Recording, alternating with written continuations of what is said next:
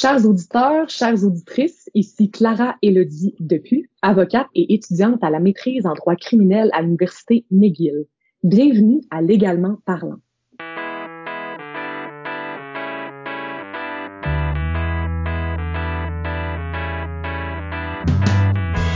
J'ai le plaisir de recevoir aujourd'hui Rosalie Jalbert. Rosalie est bachelière en droit de l'Université de Sherbrooke et a complété un diplôme d'études supérieures spécialisé en droit et sciences de la vie à l'Université de Sherbrooke. Durant ses études, Rosalie a complété un stage auprès du commissaire aux plaintes et à la qualité des services du CIUS de l'Estrichus, ainsi qu'un stage auprès du comité d'éthique de la recherche du CIUS de l'Estrichus. Depuis 2019, Rosalie pratique comme avocate dans l'équipe de droit de la santé et des services sociaux auprès de Morancy Société d'avocats. Bonjour Rosalie. Bonjour Clara, merci de me recevoir aujourd'hui. Ça fait plaisir, Rosalie. Donc aujourd'hui, on est intéressé à t'entendre au niveau de la vaccination euh, contre la COVID-19. On sait que euh, la, la campagne de vaccination au Québec va à bon train. Ah, on sait que 70,6% de la population québécoise à ce jour a reçu au moins une dose de vaccin.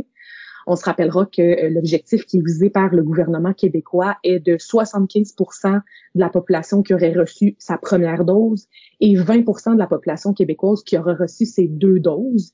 Euh, par contre, les experts au Québec craignent l'arrivée du variant Delta qui est euh, maintenant présent dans 85 pays et qui touche principalement les populations non vaccinées. Euh, le gouvernement du Québec a également annoncé son plan de déconfinement. Euh, on assiste d'ailleurs à euh, le début de, certains assouplissements. Par exemple, depuis ce vendredi, le 25 juin, le port du masque et la, la, distanciation ne sont plus nécessaires dans les domiciles privés pour les personnes qui ont reçu deux doses de vaccin. C'est une première depuis mars 2020. Euh, par rapport à ailleurs dans le monde, comment ça se passe? Euh, sur le plan international, bon, 25,4% de la population canadienne est entièrement vaccinée, euh, en comparaison avec 46,2% de la population américaine et 10,5% de la population mondiale est complètement vaccinée.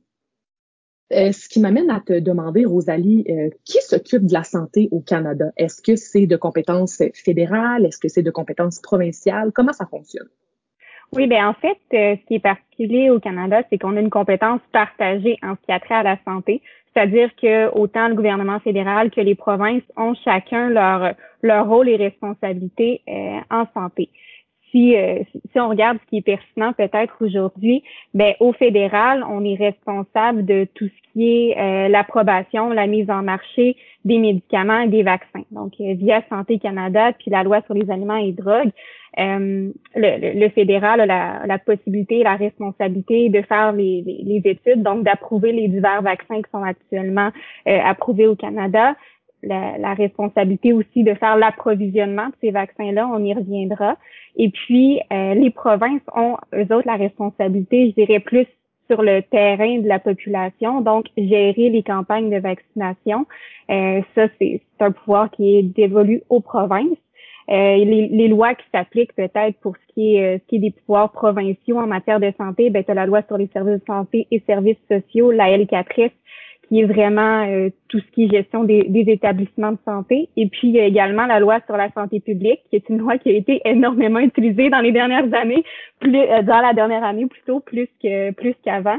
Euh, qui donne aussi beaucoup de pouvoir là, dans un contexte d'urgence sanitaire, euh, comme ce qui a lieu au Québec depuis le 13 mars 2020. Donc, euh, je ne sais pas si tu te rappelles de ce fameux point de presse où le directeur national de santé publique a décrété l'état d'urgence sanitaire pour la province du Québec. Puis depuis ce mm-hmm. temps-là, ça permet au gouvernement de, de prendre des mesures qui sont vraiment exceptionnelles pour gérer la crise de la COVID. Donc, euh, ça offre des pouvoirs qui sont beaucoup plus grands que ce qu'on a habituellement, euh, évidemment, en santé, et puis ça permet de gérer la crise. Euh, donc, c'est ça. Comme je le disais, l'approvisionnement en vaccins a été géré par le gouvernement fédéral. Donc, tout ce qui est négocié avec les compagnies pour offrir les vaccins sur le territoire, ça, c'est fait via le gouvernement fédéral et qui fait une allocation par province euh, des doses qu'on reçoit au pays, parce que comme tu le sais, on en reçoit là assez assez fréquemment, puis il y a eu de la, fluctuation, pardon, là-dedans. Et puis, chaque province était vraiment responsable de gérer, encore une fois, euh, l'accès ou sa campagne pour sa population. Donc, de déterminer les groupes qui étaient prioritaires, de déterminer aussi euh, l'écart entre les premières, deuxièmes doses et tout ça. Ça, c'est vraiment des décisions qui viennent des provinces. Évidemment, toujours en concertation avec euh, les, les, autorités de santé publique, autant au, niveau provincial que fédéral, parce qu'il y a deux, il, y a, y a deux paliers. mais ça, c'est vraiment des décisions qui viennent des provinces au niveau de, de l'état d'urgence sanitaire, ce que tu dis, c'est qu'en vertu de la, loi sur la santé publique, le gouvernement provincial, lors de son point de presse en, mars 2020, a déclaré l'état d'urgence sanitaire. Mais on parle bien du Québec. C'est pas, il, n'en est pas ainsi pour le Canada au complet. Non, effectivement, cette possibilité-là ou ce, décret-là qui a été euh, qui a été fait, c'est vraiment pour la province euh, du Québec. Euh, puis euh, effectivement, le gouvernement fédéral a, des pouvoirs qui sont un peu similaires via la loi sur les mesures d'urgence, euh, qui aurait permis là, de, de, mettre le Canada dans un peu un, même état d'urgence sanitaire. C'est une mesure qui a été envisagée pendant la COVID, mais qui n'a jamais été utilisée. C'est le genre de, de loi qu'on voit quand on est en état de guerre. Là. Donc, c'est que ça mm-hmm. prend quand même certains critères à remplir. Et puis là, ça n'a pas été ça n'a pas été le cas. OK, OK. Puis, euh, bon, avec la campagne de vaccination, quand on a commencé ça, je sais qu'il y a une question qu'on a beaucoup entendue, euh, qui, qui, qui, me titillait aussi d'ailleurs au niveau de, de, la question de la vaccination obligatoire. Alors, je, te pose la question, est-ce que est-ce que la vaccination pourrait euh, être imposée par le gouvernement du Québec et ou par le gouvernement du Canada? Oui, mais je pense que c'est une question qui est, qui est d'intérêt, effectivement. Puis c'est une belle question théorique. Euh, encore une fois, en théorie ou techniquement, les deux paliers de gouvernement pourraient imposer la vaccination obligatoire. Puis là, je, mets tout de suite énormément de bémol. Là, j'insiste sur le mot en théorie, dans un sens qu'ils ont des mesures pour le faire ou il y a des, des, paliers qui existent pour le faire, des leviers plutôt pour le faire. Euh, si on regarde au, au Canada, comme je t'ai décrit tout à l'heure, il y a la loi sur les mesures d'urgence permettrait de, de, de, prendre des mesures exceptionnelles. Encore une fois, ça a été envisagé pendant la COVID, ça n'a jamais été utilisé. Donc, le gouvernement pourrait euh, déclarer là, un sinistre pour, euh, pour le pays qui permettrait euh, de, de prendre ces mesures exceptionnelles-là.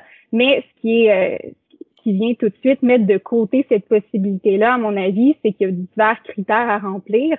Euh, entre autres, il faut qu'on on échappe à la capacité d'intervention des provinces pour pouvoir euh, utiliser ces, ces, ces leviers-là. pardon.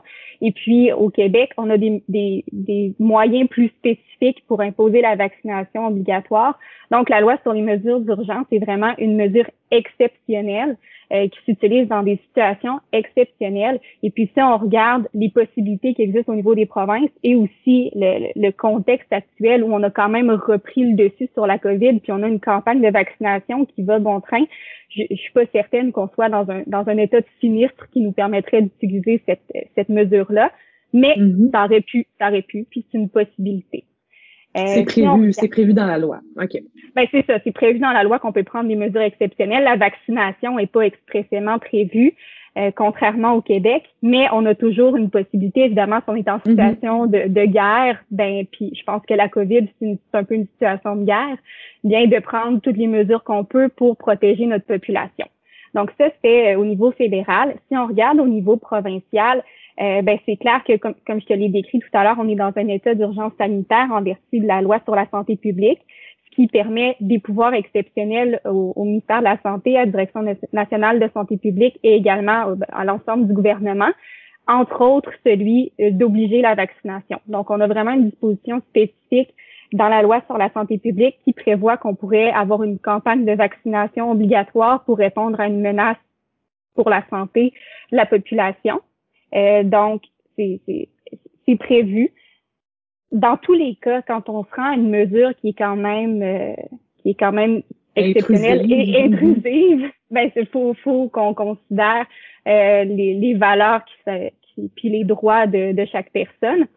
Donc, même si cette possibilité-là existe, euh, pour la mettre en application, il faut quand même qu'on fasse un, test de valeur puis un, test euh, des chartes. Donc, il faut qu'on regarde. Euh, les gens ont quand même le droit, autant si on regarde la charte la charte québécoise que la charte canadienne. Les gens ont droit à la liberté euh, de, de croyance, la liberté d'opinion, ont droit à la vie, ont droit. Bon, euh, tous ces droits-là sont prévus. Puis c'est clair que pour certains, la vaccination vient en opposition avec ces droits-là. Euh, ce qui fait que, comme dans tout test de charte ou comme dans toute mesure intrusive pour un individu, il faut quand même qu'on évalue l'impact que ça a sur la société en, dans son ensemble, puis qu'on vienne là, euh, pallier ces, ces, divers, euh, ces diverses valeurs-là qui peuvent être en opposition.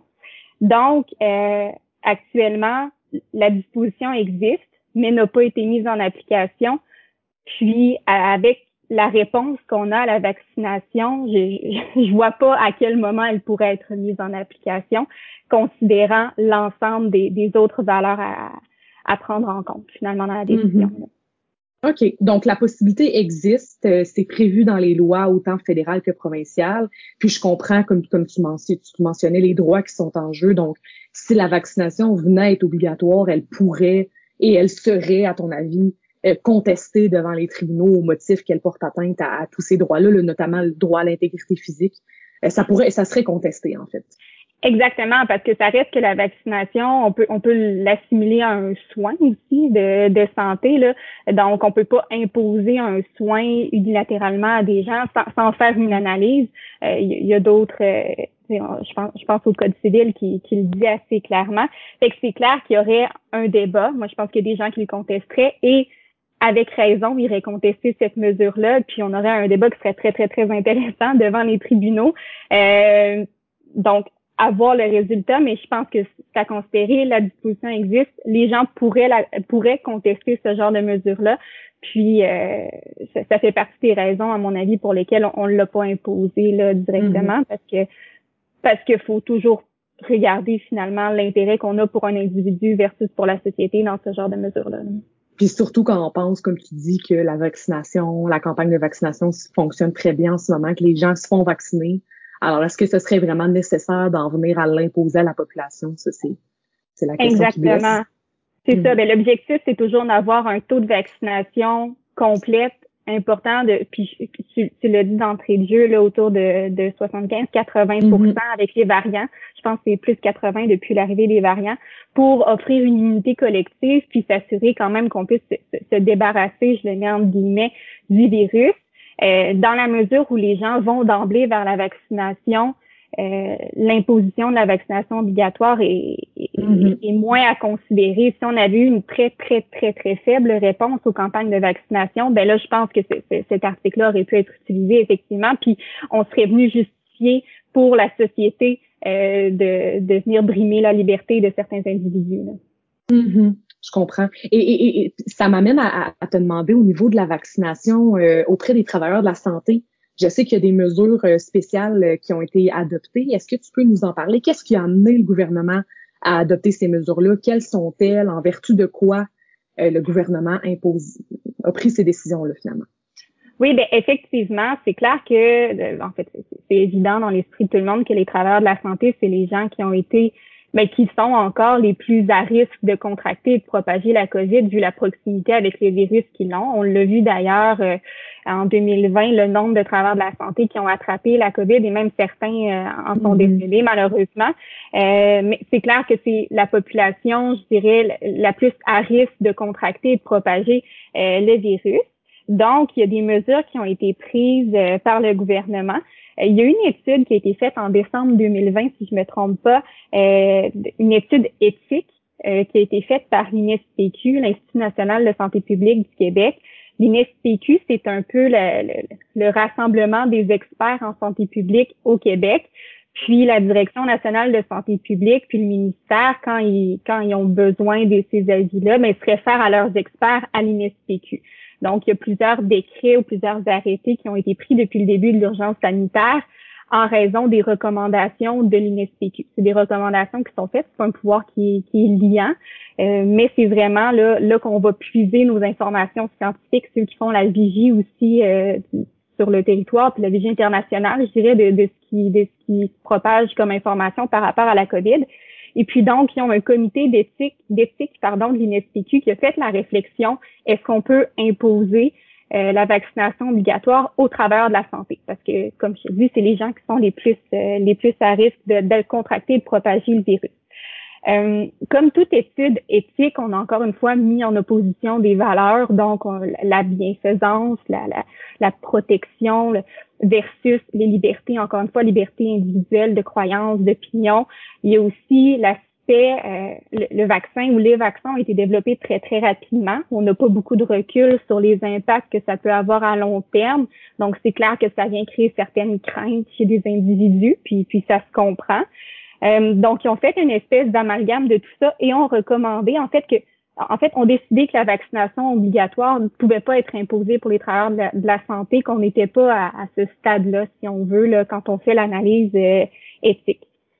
Suite à ça, il y a quand même une décision qui a été prise. Ben, suite à ça, il y a d'autres travaux qui ont été faits, là, mais, euh, mais il y a une décision qui a été prise du Québec via l'arrêté ministériel 2021-024, donc qui est pris encore une fois selon euh, l'état d'urgence sanitaire, euh, d'imposer le dépistage obligatoire des travailleurs de la santé qui ne sont pas complètement vaccinés. Alors, on considère que les gens qui sont vaccinés peuvent continuer euh, de, travailler comme ils le font habituellement auprès des, des, des populations, des patients qu'ils soignent. Puis là, je, je l'explique, mais il y a quand même certains travailleurs de la santé qui sont visés par cet arrêté-là. C'est pas l'ensemble des travailleurs de la santé parce qu'évidemment, euh, c'est pas tout le monde qui est en contact directement avec la COVID, là, tout dépendant de ce que tu fais. Donc, il y a diverses mesures qui sont prises. Quand tu es complètement vacciné, tu continues de travailler comme si de rien n'était. Euh, si tu es en attente de ta deuxième dose, puis ou, ou si tu n'as aucune première dose, tu dois passer trois tests de dépistage euh, par semaine pour réintégrer tes fonctions. Donc, c'est quand même euh, c'est quand même assez assez demandant, exigeant, effectivement. Euh, puis, si les gens refusent de passer à ça, ben soit qu'ils sont réaffectés à d'autres tâches ou sont pas en contact avec des usagers, ou même on peut les retirer du milieu de travail. C'est quand même des mesures qui sont assez drastiques on n'impose pas la vaccination, mm-hmm. mais disons qu'on encourage fortement, mm-hmm. on incite fortement les gens à se faire vacciner. Puis ça, c'est en application depuis, si je ne me trompe pas, le 9 avril 2021. Euh, fait que ça fait quand même un petit moment là qu'on qu'on impose ces mesures-là euh, au Québec. Puis pour l'instant, je, pense que ça fonctionne bien. On a quand même un beau taux de, de réponse euh, au niveau des travailleurs de la santé. Il y a quand même encore des gens qui sont pas vaccinés. Il y a des gens qui refusent de le faire, mais on, disons qu'on a trouvé une manière quand même de protéger parce que on les dépiste, puis évidemment, s'ils sont positifs, on les retire, là, euh, fait qu'on propage pas le mm-hmm. virus. Ça fonctionne bien. Puis est-ce que euh, euh, ces mesures-là qui ont été adoptées, qui sont qui sont euh, qui, qui, qui, concernent les travailleurs de la santé, est-ce que le, le gouvernement a, a, envisagé les appliquer à d'autres secteurs d'activité, par exemple les enseignants? Euh, ben, c'est sûr qu'il y a toujours des réflexions qui sont faites pour euh, appliquer ces mesures-là à d'autres groupes, mais dans la mesure où on n'a pas imposé la vaccination obligatoire générale à l'ensemble de la population, puis dans la mesure où on l'a même pas imposé au travers de la santé, même si ça a l'air un peu de ça, mais dans le fond, il n'y a pas de vaccination obligatoire pour les travailleurs de la santé, ce serait un peu difficile de venir le justifier pour d'autres groupes de mm-hmm. travailleurs comme les enseignants. Euh, on ne sait pas comment le, virus va euh, évoluer, on ne sait pas l'effet du variant Delta et peut-être des prochains variants. Euh, donc, c'est toujours une possibilité. je présume qu'on fonctionnerait avec un arrêté un peu similaire, mais quand on regarde le, contexte épidémiologique, je suis pas convaincue qu'on soit dans une situation où on doit aller vers ce genre de recours-là. Puis, euh, par rapport aux autres milieux, là, vraiment, est-ce qu'un employeur pourrait l'imposer directement à ses salariés? Euh, ben, l'article 123 prévoit que le gouvernement peut imposer la vaccination obligatoire, mais prévoit pas que un, employeur peut l'imposer à ses employés. Euh, l'article 123 de la loi sur la santé publique, je m'excuse, c'est celui qui permet la vaccination obligatoire. Donc, euh, disons qu'on aurait une plus grande pente à remonter quand je, je parlais tout à l'heure de, des valeurs en opposition puis des droits euh, des mm-hmm. droits individuels versus les droits collectifs on aurait vraiment une plus grande preuve à faire puis je suis, je suis pas mal plus convaincue que ces mesures-là seraient contestées euh, devant les tribunaux assez fortement et avec mm-hmm. succès fort probablement mm-hmm. effectivement là. donc je pense pas qu'on qu'on en soit rendu là mais c'est sûr que c'est toujours une possibilité, puis on verra comment comment le virus va évoluer. Oui, puis surtout quand tu mentionnes, là, quand, quand, on pense au fait que les, les, travailleurs de la santé sont les travailleurs qui sont le plus en contact avec les, les gens qui ont la COVID-19, comment on pourrait, si on n'impose pas la vaccination à ces, ces travailleurs-là, euh, comment on pourrait l'imposer à d'autres euh, d'autres secteurs d'emploi? Exactement. Euh, si c'est pas justifié pour eux, c'est plus difficilement justifiable pour les autres. encore moins. Je comprends, je comprends.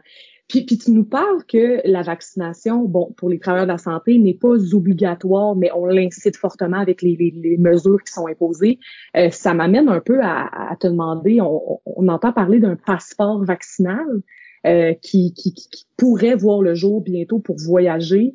Euh, Qu'est-ce qu'un passeport euh, vaccinal? Oui, bien en fait, euh, le passeport vaccinal, on en a tous effectivement un petit peu entendu parler.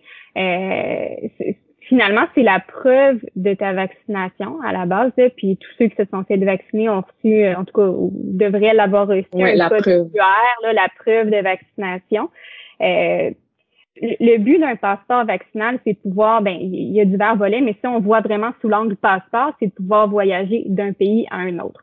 Je rappelle que sortir de ton pays pour voyager, c'est pas un droit, c'est une permission, c'est une autorisation, là, mais en tant que citoyen, tu peux pas exiger d'aller dans d'autres pays où un pays n'a pas l'obligation de te recevoir, c'est ça. Mm-hmm. Euh, donc, le, passeport vaccinal, c'est la preuve que, que, que tu montres à un pays qui te l'exige que tu es vacciné et que tu peux voyager. Ça commence à être demandé, je pense, puis euh, j'ai l'impression que ça va l'être. Puis, dans cette mesure-là, le Canada a comme pas le choix pour pas brimer ses, euh, citoyens de l'offrir, donc de permettre cette possibilité-là. Les, les systèmes euh, sont, sont, en branle. Là, je pense qu'on est vraiment, on, va avoir tout ça sous peu. Euh, puis ce qui va permettre effectivement de se, déplacer de pays en pays, vraiment un passeport comme on l'entend. Mais c'est des mesures mm-hmm. qui existent déjà. Je veux dire, quand tu vas dans certains pays, on te demande, ben, on te demande la confirmation. On te demande une confirmation de certains vaccins dans, dans des pays, euh, euh, dans certains pays. Donc, c'est déjà quelque chose qui existe. Ou la confirmation que tu l'as pas, le, le COVID. Ça. Mm-hmm. Exact. Donc, c'est déjà des choses qui existent. Euh, mais mais je, je suis convaincue que ça va être étendu. Maintenant, euh, puis, puis c'est un peu dans le même optique qu'on n'impose pas de vaccination, mais il y, a des, il y a des récompenses, il y a des choses quand même qui viennent avec le fait d'être vacciné.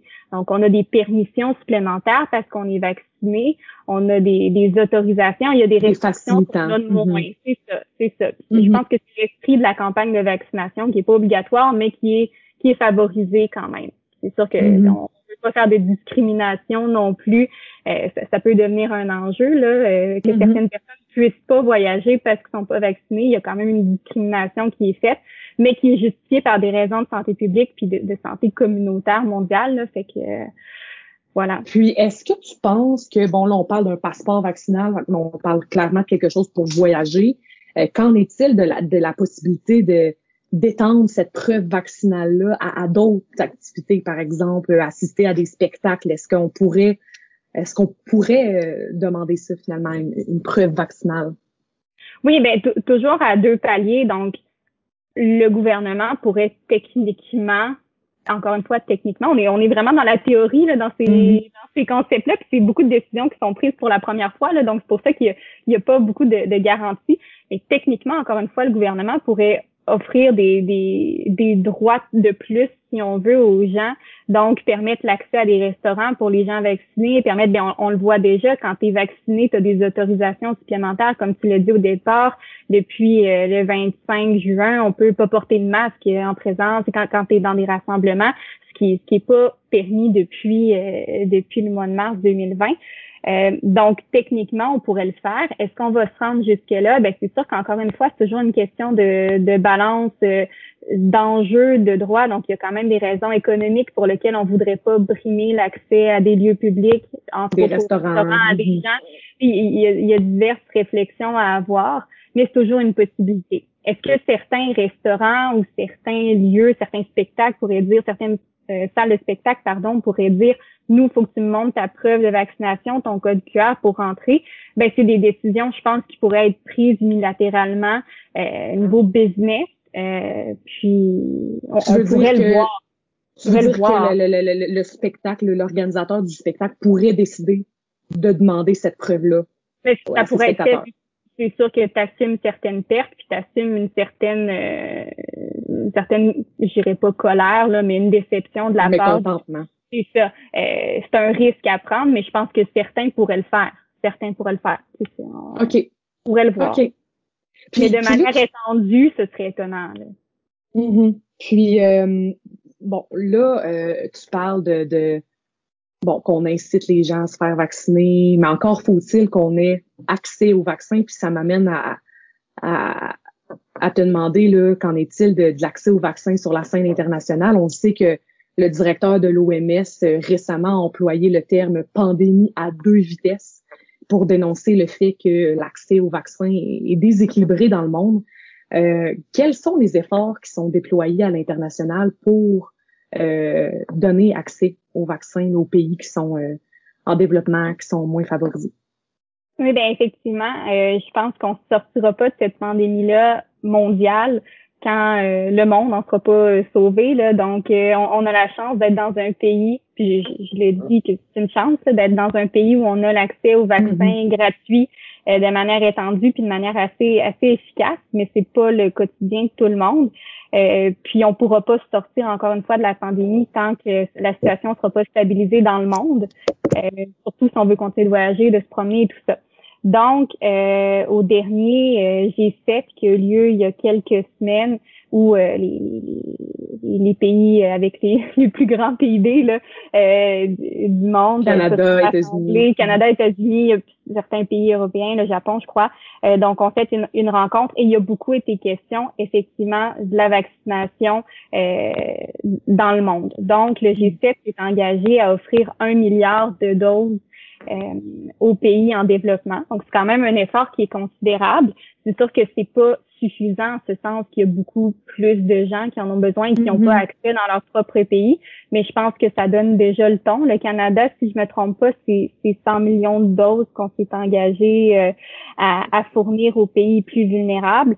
Donc, euh, donc, donc, de ce 1 milliard, le Canada s'engage à fournir 100 millions.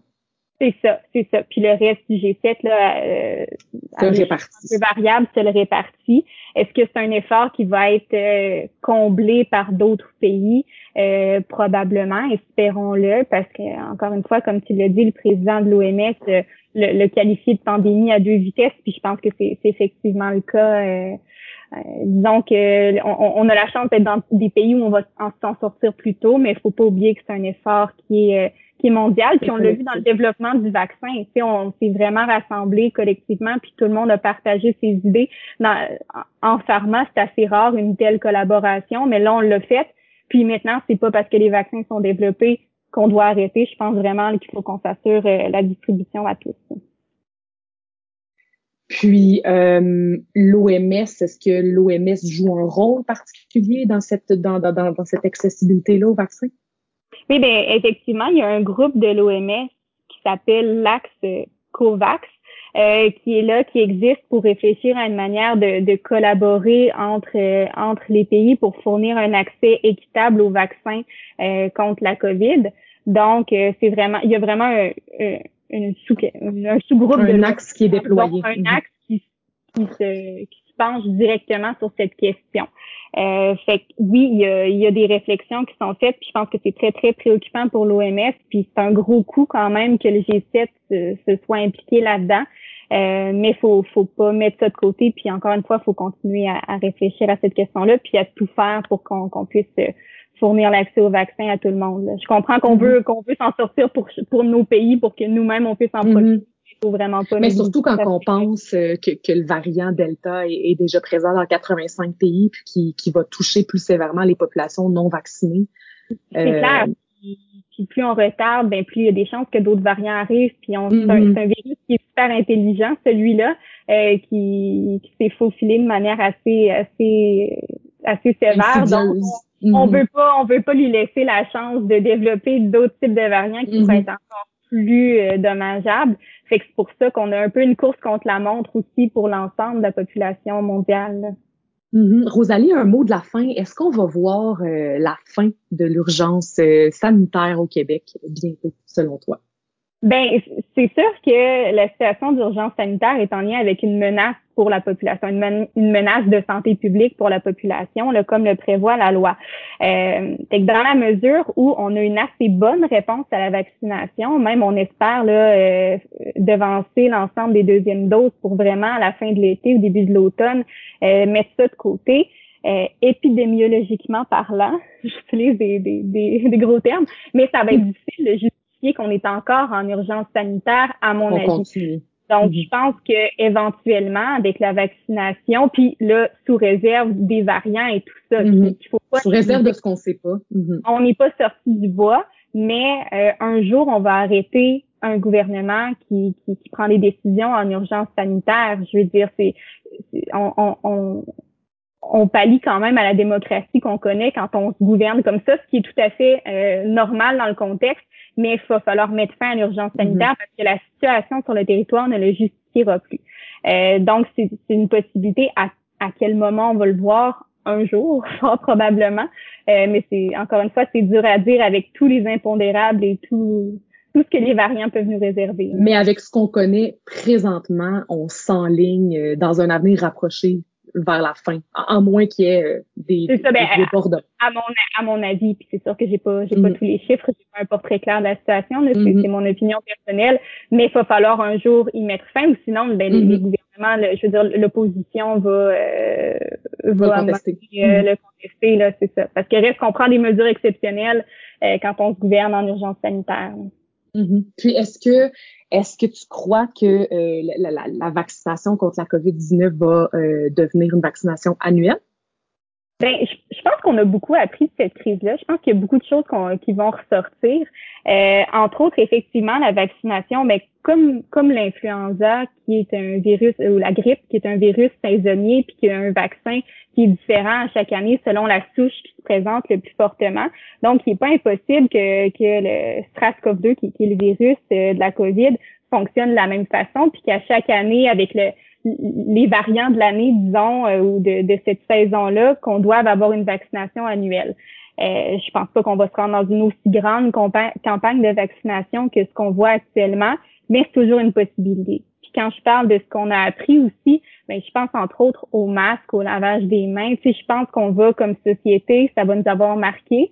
Euh, plus que ce qu'on a vu au H1N1 en 2009 où on avait appris à se laver les mains puis à, à, à prendre à bien se laver les mains. C'est ça, mais tu sais, ça, ça, ça s'est perdu, puis même il y, avait plus de, de, de gel d'alcool dans les distributeurs, là, mm-hmm. même s'il y en avait partout euh, avant la COVID. Donc, je pense qu'on a quand même appris parce que celle-là nous a frappé beaucoup plus longtemps que le H1N1, qui est la dernière, mm-hmm. euh, la, dernière crise qu'on a connue. Puis donc, au-delà de l'aspect vaccination annuelle, ben moi, je pense que c'est pas impossible que euh, dans un an, dans un an et demi, en décembre 2022, tu vois quelqu'un à l'épicerie avec un masque.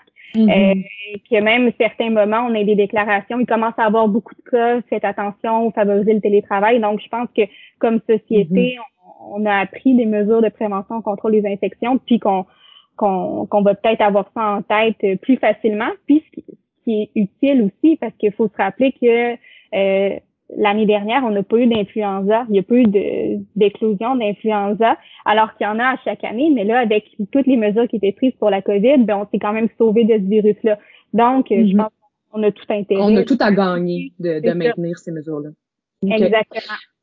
Rosalie, merci beaucoup d'avoir généreusement euh, partagé ton expertise. Ça a été euh, très agréable.